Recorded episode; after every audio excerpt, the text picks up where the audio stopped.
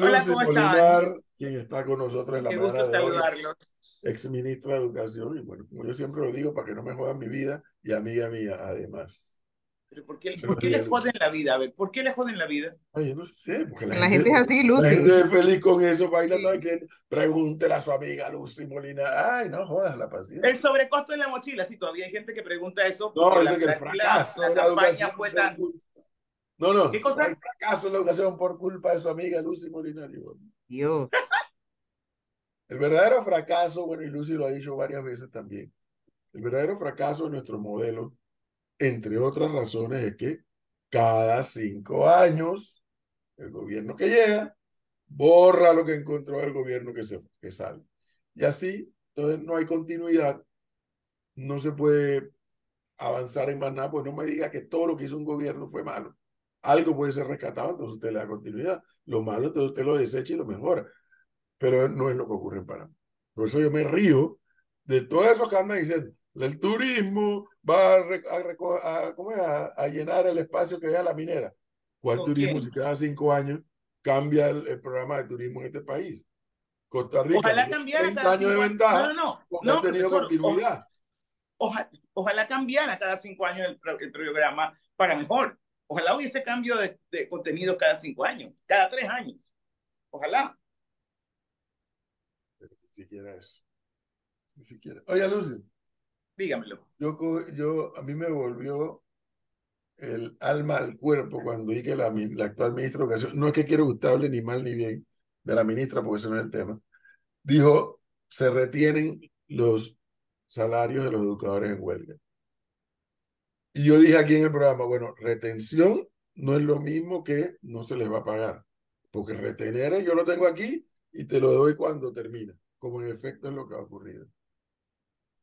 Algún día se podrá poner orden en el sistema educativo, obviamente. Sí, claro, eso sí es posible. Eso requiere primero que salga la política del sistema, porque cuando jugamos a la política somos cobardes y no tomamos las decisiones que debemos tomar. Segundo, que haya un proyecto de país educativo que, que, en el que la gente se sienta involucrado. Cuando no hay proyecto, no hay norte, la gente va, sigue al que se pone de moda y eso es muy peligroso, muy peligroso. Profe, yo anoche recibí un mensaje de una señora, de una persona que decía, usted tiene eh, acciones en la mina, yo no sé cuál es el interés que tiene de que los niños vuelvan a la escuela. Yo dije, rest my case, me rindo. O sea, más allá de que si los gremios, si la no sé qué, nosotros como sociedad no entendemos y cada vez la gente entiende menos el valor de que una persona se eduque. Y ese es nuestro gran peligro. Yo escucho todos estos charlatanes hablando de estupideces, de, que sí, que hay que hacer y hay que hacer, perdón, perdón, lo primero que tenemos que hacer nosotros es ponernos de acuerdo en aquellas cosas que son casi sagradas. Y educación tiene que ser una de ellas. Mira, mira, mira la diferencia. Los señores de Suntrax nunca pararon de trabajar. Ellos trabajaban y protestaban. Los muchachos de Sal de las Redes salían a las calles a las 5 de la tarde. ¿Por qué los niños de escuelas públicas, porque las privadas estaban dando clases, ya sea virtuales o presenciales, estaban dando clases? ¿Por qué los niños de las escuelas públicas fueron sacrificados? Yo de verdad que tengo un desgaste, de verdad es un tema que me, me pellizca y me pongo a llorar porque, porque la gente no entiende las, lo que esto significa en la vida de tantos de estos muchachos jóvenes. Panamá va a ser un país en el que no se va a poder vivir, porque cada muchacho que sale del sistema, porque la escuela no le representa nada, porque ah, da lo mismo ir que no ir, es un muchacho que lanzamos a la calle. ¿Y qué le, qué le ofrece la calle? No, yo tengo un... Mira, eso por un lado. Y por el otro, escuché un pedazo del, un, un video de la, la, mesa de discusión, de, supuesta negociación sobre la vuelta a clase y, y escuché a un líder diciéndole, le volteamos el país si no uh -huh. quita su propuesta de recuperación del tiempo. Eso de verdad que es que, es que, es que la gente no lo dimensiona. Pero ¿Y por qué es tan difícil, Lucy, que la ministra diga, está bien, voltealo? Eso no es difícil. A mí uno me decía, si no para la transformación curricular, le volteamos el país. Eso está grabado, ¿ah? Y le dije, bueno, mire, déjeme pensarlo. A la reunión siguiente le dije, volteelo. Volteelo. Y no lo pudieron voltear. Entonces, cuando, yo... cuando empecé decía, decía hay que sacar la política porque la política es cobarde. Cuando tienes una postura política en la que le tienes miedo a tomar decisiones por las consecuencias, pasa esto. Pero a ver, Lucy, ¿por qué, ¿por qué los ministros y ministras, los gobiernos, presidentes, le tienen tanto temor a los sindicatos y los gremios de educadores? ¿Por qué? Porque la clase política prefiere comprar la paz a hacer lo que es correcto. O sea, la clase, por eso te comencé diciendo saquemos la política de educación. El político compra la paz. Yo cuando llegué a Meduca me dijeron, mira, si tú quieres tener tus cinco años en paz, no hagas no sé qué, no te metas con no sé quién, no hagas no sé qué, no hagas, no hagas, no hagas, no hagas. Y tú sabes que puedes navegar y darle a los sindicatos, a los, a los gremios lo que te piden.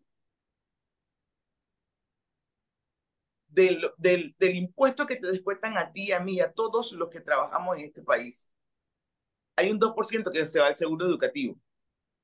Y esa plata es lo que ellos usan para irse a Cuba, mayoritariamente, ahora están yendo a Colombia, eh, porque ellos tienen derecho a formación, capacitación gremial, entre comillas. El año que más plata recibieron fue el último, que ya estaba cansada de las luchas, recibieron 300 mil dólares.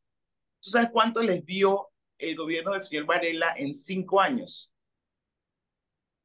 cerca de 7 millones de dólares. Y nadie hizo, a mí me hicieron un titular en un periódico, Lucy Molinar le da 300 mil dólares y pico a los gremios. Varela le dio cerca de 6, 7 millones de dólares para comprar la paz. Este les ha dado otros millones para, para comprar la paz. El tema aquí es que tiene que haber más que las coyunturas y lo que está pasando hoy, es que el país tiene que estar convencido de que educación tiene que salir del rejuego cochino político este. Si no, eh, no, va a pasar nada. Ahí viene dada la paz social que el profesor a veces defiende. Yo creo que, si bien es cierto, todo país merece estar en paz, tampoco hay que demeritar de que hay que dar unas soluciones y unas batallas legales importantes para la mejora de los estados. Y en eso está la educación. Yo le, le puedo asegurar, Lucy, que usted le pregunta a cualquier trabajador, ese 2% del seguro educativo, usted ¿Qué, qué, ¿Qué, cree que es? Y no va a saber, no sabe dónde va, no sabe qué significa, en qué se transforma, no sabe absolutamente nada. Entonces, yo estoy totalmente de acuerdo en su posición cuando dice, no, es un tema de paz social. Bueno, pero entonces la pregunta es, ¿quién da el primer paso? ¿Quién tiene que dar el primer paso? Se lo pregunto, Lucy la autoridad electa eh, tiene que poner el, tema en el tapete, que nunca ha estado, porque educación no ha sido prioridad, sino mira que no ha habido una sola reacción de nadie por el hecho de que no se va a recuperar el tiempo perdido. Y es que el tiempo no se recupera, pero no se va hacer alguna especie, algo, alguna compensación del tiempo perdido. Nadie ha dicho ni mu. Es que educación no es prioridad, porque nadie quiere echarse a esos tipos en, en contra porque todo el mundo les tiene miedo, porque los tipos gritan y salen corriendo todo el mundo.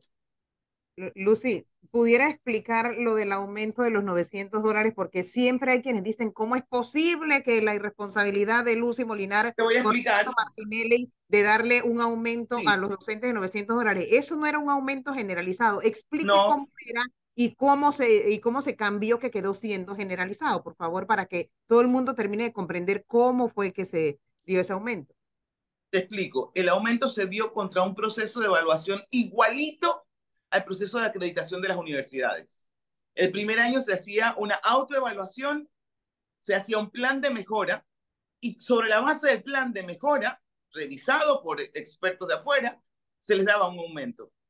La segunda etapa era, se daba el aumento contra ver cómo se había cumplido ese plan de mejora, en qué porcentaje se había cumplido ese plan de mejora, Y ahí entonces se les daba el aumento de acuerdo a un monto que se estableció. El tercer aumento estaba contra el cumplimiento del plan de mejora anterior. Lo que pasa es que cuando yo me fui, no habíamos terminado de pagar el primer aumento. Le hicieron cinco días de huelga al gobierno y el gobierno dijo, hagan un decreto y eliminen ese, plan, ese, proceso de evaluación. El aumento va porque va gratis. Mira, antes de ese aumento era más rentable ser obrero de la construcción, a quienes respeto, no, no es que los denigro, pero era más rentable ser obrero de la construcción que ser maestro. Y si queremos cambiar la educación, había que traer a los mejores.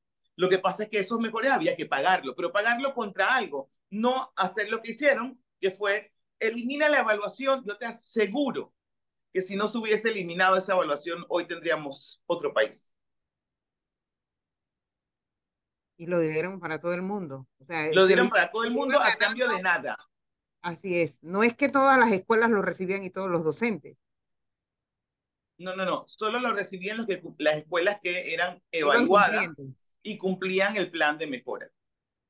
De esa forma no se afectaba el tema del salario en las escuelas particulares, porque no había... No, no, no, no, no, no, es un régimen distinto.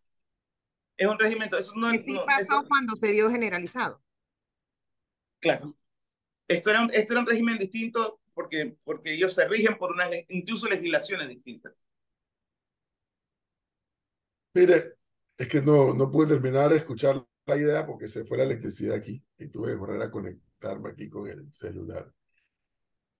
Es que Gonzalo estaba preguntando por el seguro educativo y yo les conté la historia, que espero no haberme equivocado. Eso de la historia del seguro educativo data de la época de Omar Torrijos. Y él, como una dictadura que era, por si antes sí decidió que había que dar un porcentaje a los sindicatos.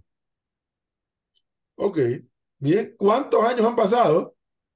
Y como creo que dijo Gonzalo Lucy, no sé cuál de los dos lo dijo, que fue en el comentario de se fue la electricidad.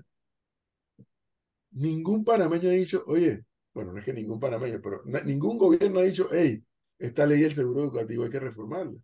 A mí no me molesta que un alto porcentaje del seguro educativo vaya al IFARU me molesta que el IFARU haga mal uso del fondo para el tema de las becas. Eso sí me molesta. Pero no me molesta que el seguro educativo vaya a, la, a los fondos del, del IFARU. Pero sí me molesta que vaya a los sindicatos. Ya, dígame, Lucy, ya con la experiencia acumulada que tiene como periodista y como funcionaria que fue, ¿qué gobierno se va a atrever a quitarle ese porcentaje a los sindicatos? El que entienda, el que, el que entienda y lo sepa explicar a la sociedad el que, al que no le tiemble la mano. El que, que la sociedad no sale a apoyar a los gobiernos cuando toman estas decisiones tampoco. Eso, eso se lo compro, se lo concedo. ¿ah? Al contrario, la sociedad sale eh, a, a, ver quién hay que linchar. Ah, todo mundo lincha a fulano, dale, línchalo. Eh, ¿A quién hay que apoyar? Apoyemos. O sea, la sociedad se ha convertido en una masa amorfa que lleva y trae quien tiene más, quien grita más, quien más golpea la mesa. Desafortunadamente, sí. Eso se lo concedo. Ahora, aquí me preguntan lo siguiente, Lucy. ¿Hay auditorías legales para saber el uso del seguro educativo que forma parte además de lo que nos deducen a nosotros de nuestro salario para pagarle a ellos? O sea, es que hay que tener en cuenta eso, ¿no? Eso, lo, eso fue lo primero que te dije. Lo sacan de los impuestos que, pagan, que nos descuentan a todos nosotros. Mira, nosotros, te voy a contar, esto fue vida real. Ellos pedían para hacer sus, sus supuestas capacitaciones unos cheques y normalmente los ministros le daban, le un cheque y le daban lo que ellos pedían, pues, porque eso es lo que, ellos, lo que se hacía. Nosotros dijimos un día, ¿sabes qué más? No les den el cheque. Y ellos dicen que va a haber tantos participantes que van a estar tantos. Vamos a ir al lugar a pagar y le damos a cada persona su monto y pagamos el lugar y no sé qué. Cuando va la directora de finanzas con toda su batería de cheques, porque eso es lo que ellos habían puesto en el desglose de, de lo que pidieron, ella comienza a pagar y resulta ser que de 80 mil dólares que habían pedido para una capacitación, ella trajo devuelto 49 mil dólares. Trajo devuelto, vuelto, o sea, después que pagó todo lo que tenía que pagar, trajo un vuelto de 49 mil dólares. Tuvimos que llamar a la policía para sacarla de ahí porque le iban a matar. a partir de ahí dijimos, ¿sabes qué más? No entregamos más cheques así, aquí se va, a entregar, se va a ir a pagar. Y fuimos a pagar. ¿Y sabes cuánto dejaron de gastar? Mucha plata. No me hablen a mí de corrupción ni de malos manejos. Eso, no aguanta una auditoría. No aguanta una auditoría. Pero nadie habla del tema. Es que ese es el punto. Profesor, ¿por qué usted cree que, me aman tanto? ¿Por qué usted cree que se ensañaron conmigo de esta manera? Por no, no, no, no. ¿Quién se va a atrever a hablar del tema? El caso de Lucy Moreno es casi muy, muy puntual, sí. Pero yo lo que me, a lo que yo reacciono, que probablemente es un debate que tenemos aquí Gonzalo y yo casi de permanente, es que siempre es más fácil cuestionar a los gobiernos de turno, siempre. ¿Y, ¿Y por qué? Porque la gente parte de un hecho o de un conocimiento cierto, es que, es que tú estás ahí para resolver, para administrar la gestión pública. Pero cuando la población debe pararse firme, como por ejemplo, cuántos millones de dólares al año se nos va a todos los contribuyentes de este país en materia de seguro educativo para los sindicatos, incluyendo los educadores y demás. Sobre eso, ¿qué líder social habla de eso? Olvidémonos de los políticos y de los gobiernos.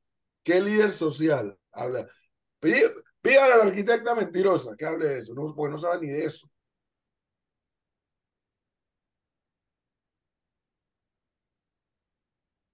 Es que no tienen ni idea de lo que estamos aquí hablando nosotros. No tienen ni idea. Le puedo hacer una confesión.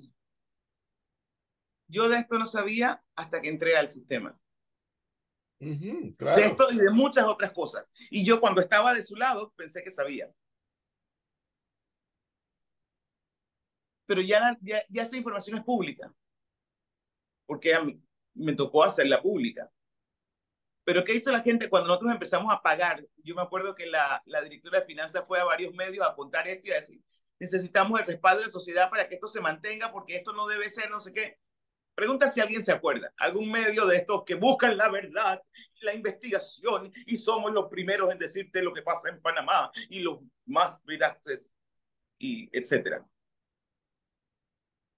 No nos interesa, eh, ese cuento de que nos interesa la educación, yo lo pongo en tela de juicio.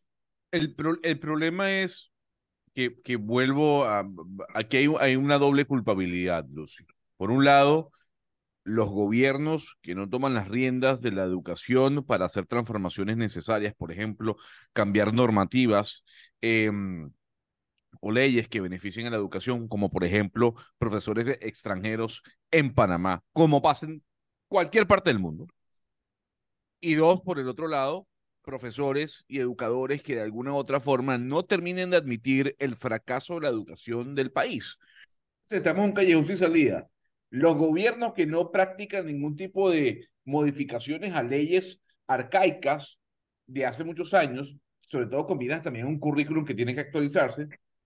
Y por el otro lado, educadores que no reconocen que la educación en Panamá está completamente derrotada y está muy por debajo de países como Costa Rica, Colombia, México, Argentina, Chile, Brasil y así sucesivamente. Entonces, el ciudadano que puede hacer, Lucy, frente a esta realidad, porque es una realidad. Los educadores no ceden, los gobiernos no proponen.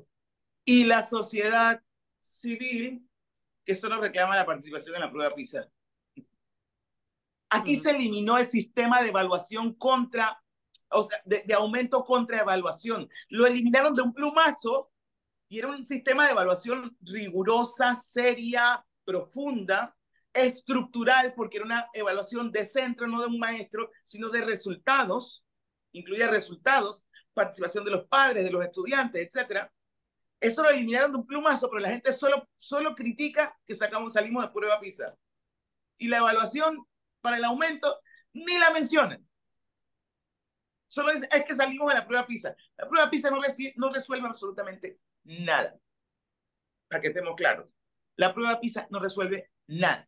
Eso es lo que le encanta decir a la gente para decir que habla de educación y que sabe de educación. Una estupidez soberana.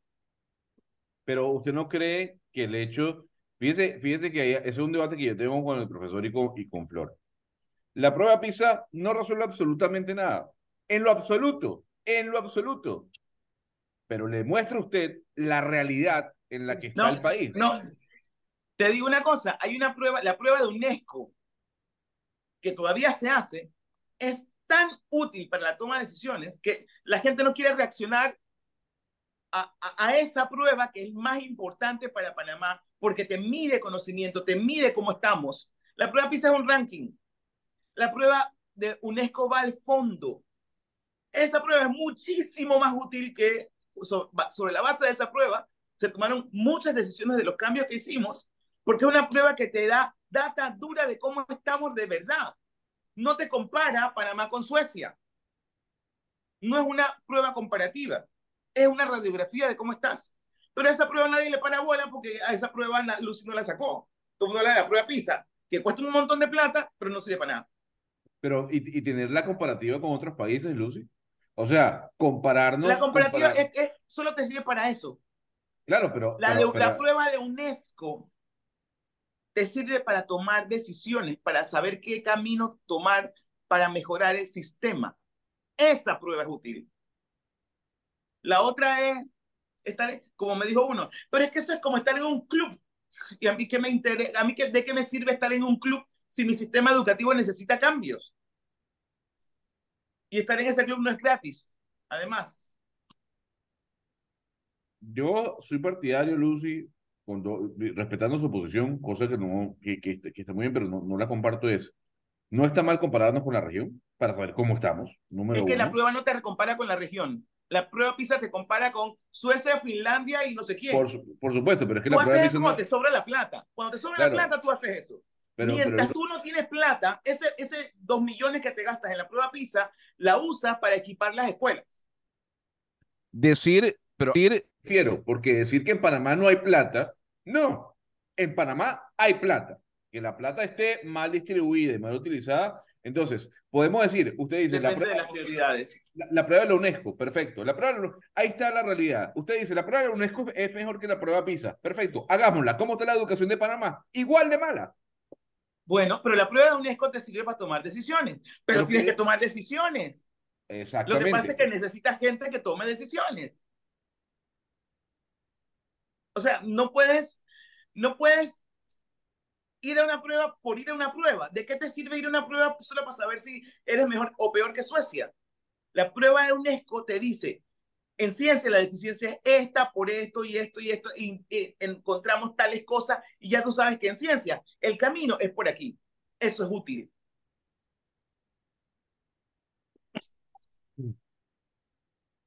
Esto, este tema de los de la apertura de posibilidad de ¿Cuál sería la palabra adecuada? La palabra más, más simple es permitir que incorporar al sistema extranjeros.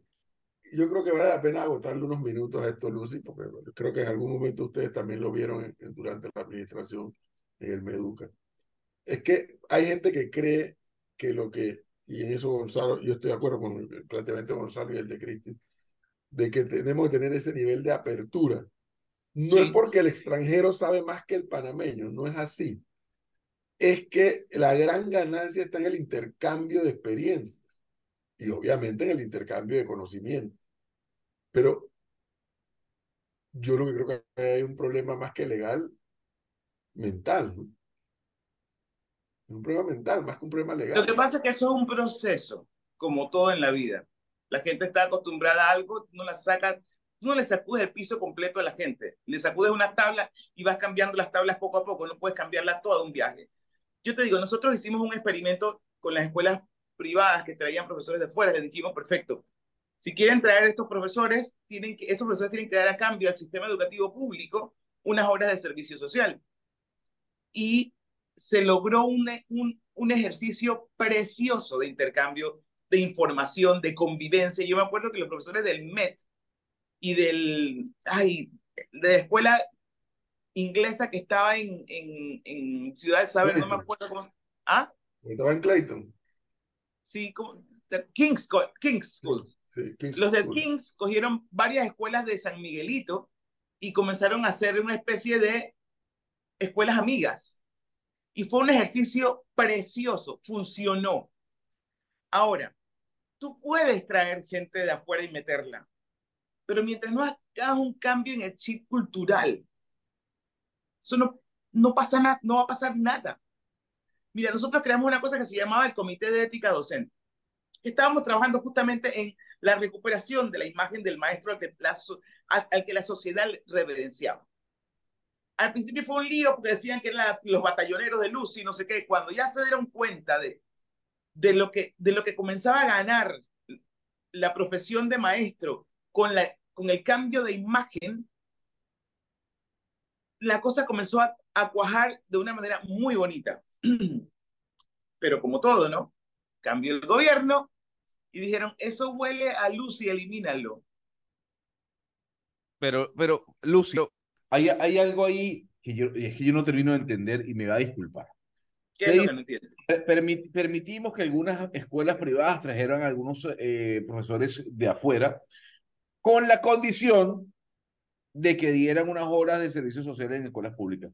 Oye, pero ¿por qué hay que condicionar? O sea, ¿por qué todo se tiene que hacer bajo una estructura burocrática? Porque ah, no, no, la mujer tampoco el asunto es gracioso. ya va, ya va, ya va, ya va. Gonzalo, no, no te quejes de algo que los que lo hicieron, lo hicieron felices. Lucy, de no está mal. Dieron mucho más de lo que les pedimos. No está mal, vuelvo a decir, no está mal. Lo que quiero decir es, ¿por qué tenemos que condicionar absolutamente todo y no darle una apertura? O sea, es muy sencillo, profesor. ¿Usted cree que el, el, el educador, el exministro, el expresidente que da clase en Stanford, le dicen, ah, no, usted da clase en Stanford, pero también tiene que ir a una escuela pública en un pueblo en los Estados Unidos? Bien tontos son si no lo hacen, pues. No, pero, pero a ver, pero es que no se lo exigen. No se lo exigen. si, yo, si yo le permito, vámonos a la universidad privada que creo que ahí no hay tanta limitación, y traes a fulanito de tal para que dé clase en la universidad privada. O sea, ¿qué, qué malo tiene? Oye, esto está aprobado, pero la ley dice que tienes que invertirle un par de horas a la universidad. Pero ¿por qué, pero por qué lo condiciones? Es la, ¿Por qué no? ¿Cuál, es la pérdida? No, es un beneficio para el país. es un beneficio para el país. Es un beneficio, así es. ¿Y el Estado le paga o lo hace gratis? Eso no es problema tuyo, eso es problema del extranjero que viene. Escúchame, no le pagó un real y nosotros le pedimos de 1 a 5 y la mayoría hizo de 1 a 20. ¿Qué te parece?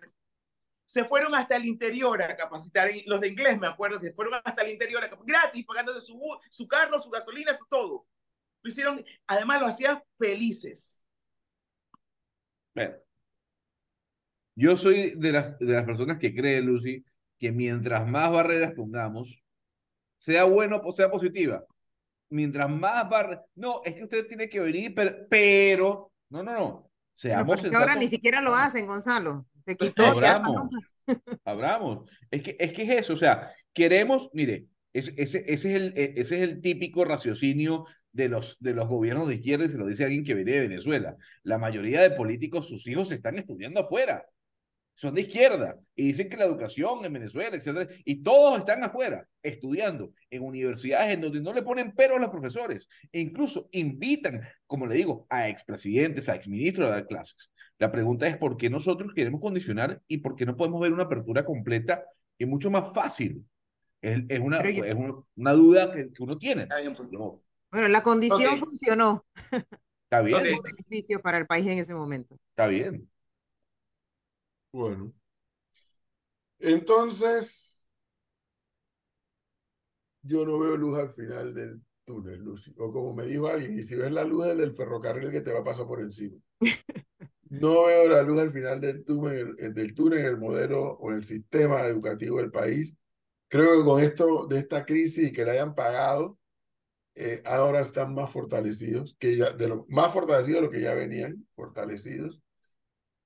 Bueno, la administración Cortizo ya va de salida, le quedan seis meses de, de gestión, siete meses. Eh, no veo. Y no el problema no es que les hayan pagado. radar, Lucy, de los candidatos a presidente que hay, no veo en el radar a ninguno que vaya a enfrentar el tema tampoco. No lo veo. No lo veo. El problema no es que les hayan pagado, profe. El problema es el precedente que se sienta cuando no se pone el interés del estudiante por delante compensar el tiempo es absolutamente necesario. No perder el tiempo es absolutamente necesario. Y ese mensaje de la culpa es del gobierno, con lo cual nosotros no hacemos nada, es una señal de desprecio absoluto por el estudiante. Y eso no tiene nombre. no tiene perdón. Me mandan esto, Lucy, y quiero corroborar esta información. El gran problema, Gonzalo, lo que usted dice, más allá de la burocracia para traer a profesores de afuera, es que aquí le exigen de forma obligatoria un posgrado de docencia superior. ¿Eso es cierto? En las universidades, ellos, las universidades tienen que tener una base grande de profesores con docencia superior. Sí. un buen médico, sí. Un buen médico no necesariamente es un buen maestro de medicina. Y eso está comprobadísimo. ¿ah? Y la exigencia la, puse, la, la, la impulsé yo porque nuestras universidades estaban llenas de gente que llegaba dos horas y se iba, daba dos clases y se iba, se lo cobraba. Y, y con eso se formaron un montón de garajes que no tenían estructura de docencia y para hacer universidad hay tres condiciones y eso no son de Panamá, es a nivel mundial. Academia, investigación y extensión. Si todos tus docentes solamente vienen y dan una clasecita por aquí, por allá, privado, y no investigan, y no hacen extensión, no eres universidad, eres una escuelita grande. Entonces, la única forma de adecentar eso es que se puso que un porcentaje importante de la planta docente tendría que tener ciertos requisitos, entre ellos la docencia superior, que cuando la gente hace la docencia superior entiende el valor de la investigación y de la extensión. Entonces, eso quiere decir, a ver, pero es aquí, aquí es donde viene o volvemos con el condicionamiento otra vez. Entonces, es que tiene que haber reglas del juego. Pero, una pregunta, un desorden no momento, si el señor Thomas Piketty, que es uno de los grandes economistas de la actualidad, el señor Joseph Stiglitz, o llame Mariana Matsukato, o quien sea, dice, quiero dar clase en Panamá. Ellos, pueden, venir a dar clases. Ellos pueden venir a dar clases. Ellos pueden venir a dar clases porque sí hay, una, hay, hay un porcentaje de profesores que pueden venir con esas condiciones. Eso no puede ser la regla general. Okay. El, problema es que, el problema es que se había convertido en regla general, no los, los, los, famosos estos, no. Es que todos eran gente que era un médico y que daba unas clases. Eso te hace buen profesor. Pero entonces la consulta es, para dejar claro, porque ese tema a mí me, me fascina, me encanta. No todo el extranjero que quiere dar clase en la universidad necesita tener un posgrado en educación superior, ¿no? En docencia superior. No necesario, no todo. Hay un porcentaje de personas que pueden eh, no tener la docencia superior. No pueden ser nacionales o extranjeras. Perfecto. Pero la mayoría sí lo tiene que tener. Esto aplica para los casos estos de clases extraordinarias, clases magistrales, etcétera. Pero sí era necesario poner orden en una cosa en la que Háblenos un poquito antes de terminar la entrevista de la importancia de completar el año lectivo, es decir, de culminar bien y de dar clases, aunque en noviembre hayan muchos días libres, que esa es la excusa que están dando muchos de ellos, que como en noviembre eh, se celebra mucho, los estudiantes básicamente pierden clases, así que lo que haya pasado en este tiempo como que no es importante, suficientes son los con, con los dos trimestres que ya según ellos dieron clases y el que estudió, estudió y el que no, no. ¿Por qué la importancia de completar el ciclo eh, escolar? Porque en la mente de los muchachos, si, da lo, si tú le mandas el mensaje que da lo mismo dos trimestres que tres trimestres, también da lo mismo ir como no ir a la escuela. Como no ir, así es. O sea, al margen de la comodidad de los gremios estos que ellos venden esas cosas a los docentes, les dicen, les dicen, hey, yo, mira, yo te conseguí que no te mataras más, no tienes que, porque ese es el trabajo de ellos, hacer que, que cada vez menos. Cuando tú pones el foco en el estudiante, tú te das cuenta de las carencias y la falta de estímulo para seguir su proceso de educación y ahora con redes sociales y con tecnología menos se, vincula, esa desvinculación los lleva a, a lo mismo. Van para la calle y la calle que les ofrece. Flor, aquí lo, y, y a todos les digo, mira, podemos cambiar todas las estructuras, las leyes, podemos querer hacer lo que sea. Pero si aquí no hay un proceso consciente, maduro, responsable de cambio cultural en torno a temas tan importantes como el sistema educativo, el país va derechito al fracaso. Puedes traer las empresas que quieras, pueden venir, puede venir quien sea, si no hay panameños con qué van a ser los extranjeros los que van a sobrevivir y el resto de los panameños van a, terminar mendigando. Y yo antes que pensaba que había gente que quería que educación, que el, panameño fuera bruto para poder manipularlo. Creo que hay dos extremo del péndulo que así lo quieren. Eh, no que no, no, que yo también pensé por un tiempo, pensaba lo mismo, y que sí, ¿será que la gente quiere que la población, como siempre han dicho, no, los ricos, los poderosos económicos son los que quieren mantener al... Ya me he dado cuenta que no son esos. No son esos. Los otros también. Sí hay de esos. ese, ese extremo del péndulo y el otro extremo, esos que gritan que los ricos no sé qué, necesitan al pueblo bruto para, para llenarle eh, de eslogans y manipularlo y llevarlo a donde quieren. Por eso que no le importa cerrar el, el, año escolar como está. Al final de la historia. Una cosita, profesor, una cosita. ¿Usted sabe cuántos estudiantes perdieron la oportunidad de su vida? No pudieron hacer prácticas profesionales, que ahí es donde muchos estudiantes aprovechan para conseguir un trabajo y conectarse con el mundo real. ¿Sabe cuántos estudiantes dependían de completar eso para el conocimiento necesario y para poder aspirar a una universidad? No, esto, esto, no, estos son pecados de lesa humanidad. Al final de la historia,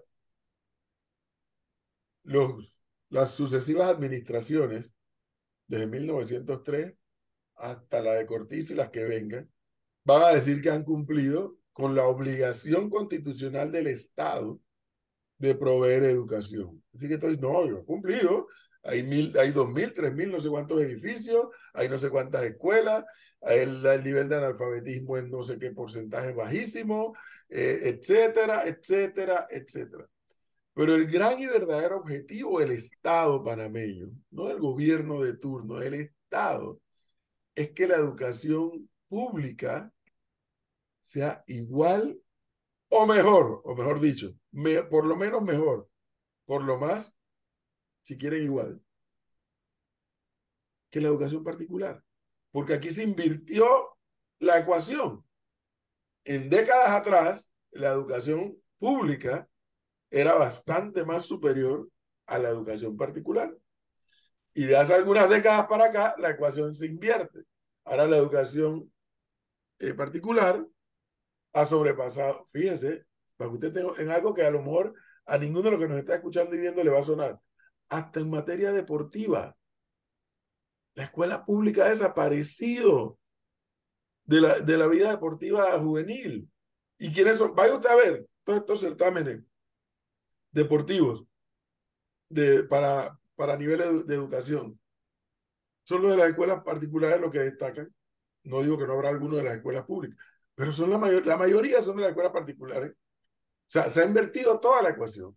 Entonces, el, gran objetivo del Estado tiene que ser que la educación pública sea muy, pero muy, pero muy buena y que la educación particular sea una opción para aquel que quiere y puede pagarla. Para el padre de familia de hoy, de 2023, su primera opción es tratar de tener el dinero para llevar a su hijos a la escuela particular. Su primera opción es la escuela pública. Y cuando eso nos está pasando como sociedad, te indica que algo no está funcionando bien en el sistema. Y yo le reitero una vez más, ¿qué hace la diferencia entre la escuela particular y la pública? Porque mentira que es mejor que la pública. Lo que hace la diferencia es la supervisión. En la escuela particular, los mismos descarados y sinvergüenza que no fueron a trabajar a la escuela pública y que cobraron, y son unos descarados corruptos que cobran sin trabajar, igual que la botella, pero a la escuela particular sí van a dar clases. Los mismos descarados que en la escuela particular no dicen ni esta boca es mía, cuando llega el coordinador, el director dice, oiga, profesor, profesora, está fallando aquí, porque esto está ocurriendo con el estudiante y aquello y lo otro, pero que en el Meduca, cuando le pone un supervisor, dice que es persecución política. Así no funciona el juego. La escuela particular debe ser una opción lejana. La primera opción debe ser la escuela pública. Pero ¿por qué el padre de familia quiere hacer el sacrificio? ¿Por qué será? Y cuando, y cuando el director de escuela pública comienza a exigir, los ministros lo llaman y le dicen, oye, no exijas porque te van a... vamos a tener la fiesta en paz con los gremios. Eh, te, van a sacar, te van a sacar. Así no, dice, no, así no, no. Y yo le he contado a quién era ese Flor. Bueno, lo contaba Ese es otro problema, que no hay respaldo a los directores, ¿no? no, yo le he contado que cuando estábamos Lucy y yo juntos haciendo programa también, o sea, yo hice de mi kinder a quinto grado en República de Chile y yo oía a las maestras, viene el supervisor, esas mujeres temblaban. Porque uno no sabe a qué salón iba a entrar, dos no saben qué prueba iba a poner. Pero ¿a quién estaban evaluando? ¿Al estudiante o a la maestra? Obviamente a la maestra. Y el supervisor entraba y de pronto estudios sociales, y de pronto ciencia, y de pronto español, y de pronto agricultura, porque dábamos agricultura. Pero estaban evaluando a la maestra realmente. Y claro, como acaba de decir Flor, a mí me tocó, tuve la dicha de tener de directora a Briseida de Guerra en República de Chile, que era una directora dura, exigente, con las maestras y con los alumnos, de aquella época donde los directores dirigían. Pero cuando tú ahora, con las nuevas leyes y demás, el director casi que es un cuadro en la no, no, no, no, no, no. Las leyes no han cambiado, profesor. Bueno. No han cambiado. bueno. Ha cambiado la actitud de los ministros que no, le dan el respaldo que los directores necesitan. Lucy, las leyes no han cambiado, pero hay, una, hay un dogma, casi, casi que es un dogma. La costumbre también hace ley. La costumbre también hace ley. pero aquí hay una costumbre. Yo pude comprobar. de quedar para atrás de que le sacan la lengua al director. Yo pude comprobar que cuando al director se le respalda pasan cosas importantes en la escuela. Nosotros lo vivimos durante cinco años cuando le dimos al director el lugar que merece y lo, le respetamos su autoridad. Muchas cosas cambiaron.